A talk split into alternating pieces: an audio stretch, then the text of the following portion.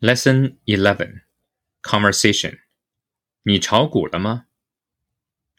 健身房，王晓和胡忠信一边跑步一边看电视里的股市信息。最近这两年炒股的人太多了，连我妈都开始炒了。小胡，你炒股吗？嗯，从去年开始的，我还是个新手。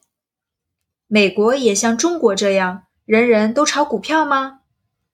没有中国这么热。昨天我打车回家，司机师傅说，现在他们最常听的广播节目不是交通信息，而是股市行情了。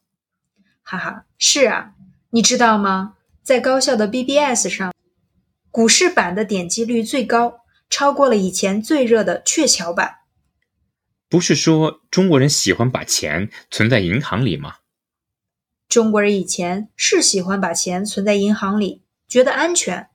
可是前几年，一些炒股的人尝到了甜头，赚了不少，跟着炒的人就渐渐多了起来。这些新股民了解怎么炒股吗？他们不怕股市有风险吗？这就是问题，很多人没有认识到这一点。